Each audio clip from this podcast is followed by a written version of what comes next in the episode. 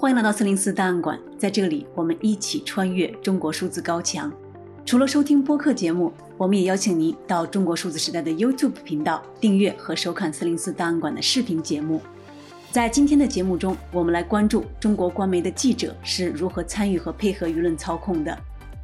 二零二二年一月十一日，在中国西部省会城市西安，因新冠疫情被强制封城三周后，一段发生在西安疫情发布会上的记者提问和专家回答，引发了舆论关注。好，第一列第二排。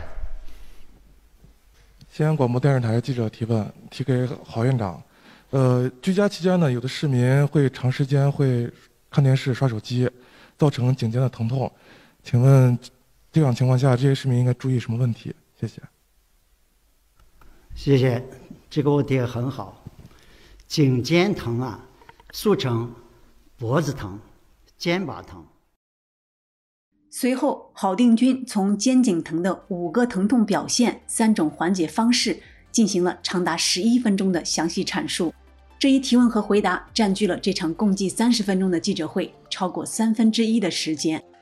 发布会视频一出，立即引起网民强烈的不满和嘲讽。要知道，在发布会举办之时，西安市尚未完全解封，生活物资分配的问题依然困扰着相当多的市民。而就在发布会的几天之前，才刚发生了因为医院拒绝接诊导致的孕妇流产、心脏病患者死亡的人道主义悲剧。在市民如此多紧急和基本的生活需求亟待解决的时候，在宝贵的发布会提问时间内，一家官媒的记者却提出一个刷手机导致脖子疼的问题，自然给广大民众带来“何不食肉糜”的荒唐感。有网友在视频的评论区里讽刺说：“真的，不如问咋做油泼面。”还有网友反讽道：“记者很有见识的提问，政府很有担当的回答。”根据舆论观察公众号“旧闻评论”的文章，这并不是新冠疫情发布会上第一次出现这样的荒诞戏码。半年前，广州还邀请过粤剧名家在疫情发布会上亮嗓，清唱抗疫新曲，但未得到舆论的关注。新闻发布会上的记者提问本应是监督公权力、传递民众声音的机会，然而中国的官方记者会却越来越变成一场场写好了剧本的表演。一年一度的两会则更是奇葩提问的高发区。中国对于两会记者的提问有着逐年提高的严格限制。据法国国际广播电台的报道，二零二一年驻华外国记者协会曾发表声明，呼吁中国当局再次允许两会上的无底稿提问。这份声明披露，在中国的两会期间，许多外国记者被排除在新闻发布会之外，并被禁止提问。一些应邀出席记者会的少数外国记者，事先被要求提交问题或话题，供政府审查和批准。二零一八年的两会。恰逢习近平修改宪法对于国家主席任期的限制，引发舆论对终身制的担忧，这自然也成为两会的焦点。据美国之音报道，在修宪案表决之后，中国人大召开了一场记者会，回答了中外媒体的提问。其中有路透社记者用英语进行了尖锐的提问，指出很多人担心中国可能回到一人统治的历史，导致文革再来的后果。然而，官方的翻译将文革翻译成了政治动荡。将 “one man rule” 一人统治翻译成了强势领导，刻意降低了提问的尖锐程度。而当美国记者孔安决定用中文直接提问，以防止自己的问题被翻译和谐掉时，发言人则直接嘲笑他中文不好。在同一届两会上，还发生了在中国互联网上热传的“白眼女记者”事件。在央视直播的部长记者会上，一名自称代表美国全美电视、穿红衣的女记者向中国国资委主任肖亚庆提问：“美国全美电视执行台长张慧君，我的问题是，以管资本为主转变国资监管职能是当下大家都普遍关注的一个话题。那么，作为国资委主任，二零一八年在这一领域，您将会推出哪些新的举措？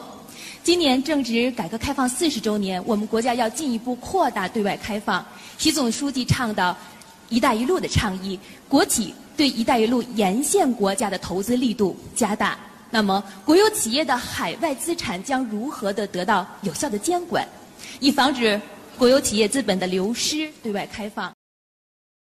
因为此次提问冗长又带着朗诵腔，旁边的蓝衣记者扭头看向红衣记者，对他的滔滔不绝非常厌恶。用力且厌恶地扭过头，翻了一个大大的白眼。该视频迅速在中国各类社交媒体上传播，蓝衣女记者嫌弃的白眼被做成各种表情包，而这位自称外媒的红衣女记者也被揭露是假外媒、真外宣。追溯中国新闻发布会制度的历史，有很多记者也曾勇敢地利用这个平台监督公权力，提出那些和民众利益相关的真问题。根据中国官方的资料，中国外交部的新闻发布会制度开始于1983年，刚开始一周只举行一次发布会，但不接受提问，后来逐步从接受提问到取消时间限制。而中国政府各部委新闻发布会制度的建立，则和2001年的非典有关。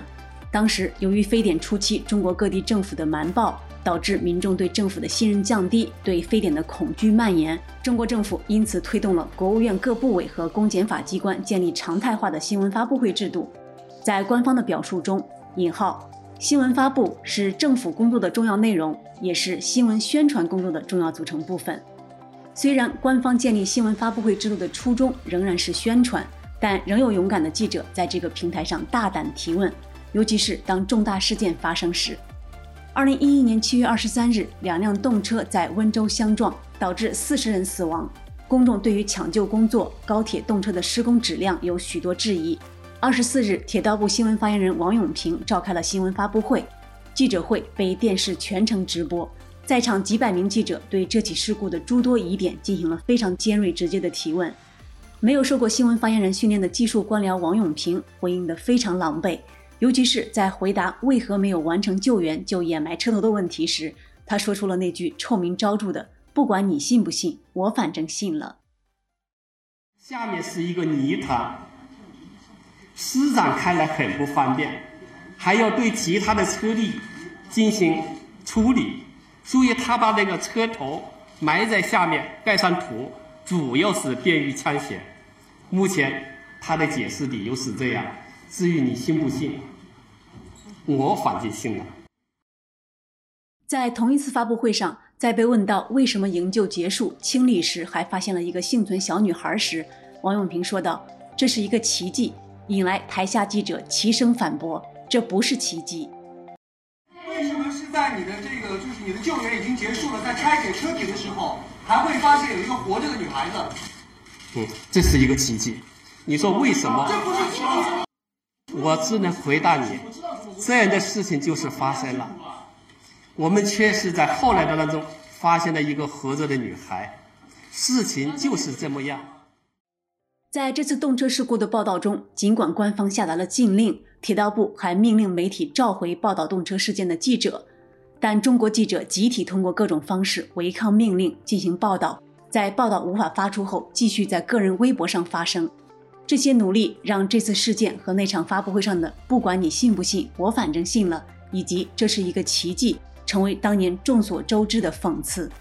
然而，这样的感言背后是个体记者付出的巨大个人代价。例如，央视制片人因报道温州动车事故被停职，而这只是众多记者因为遵循专业报道提出问题而遭受的众多惩罚之一。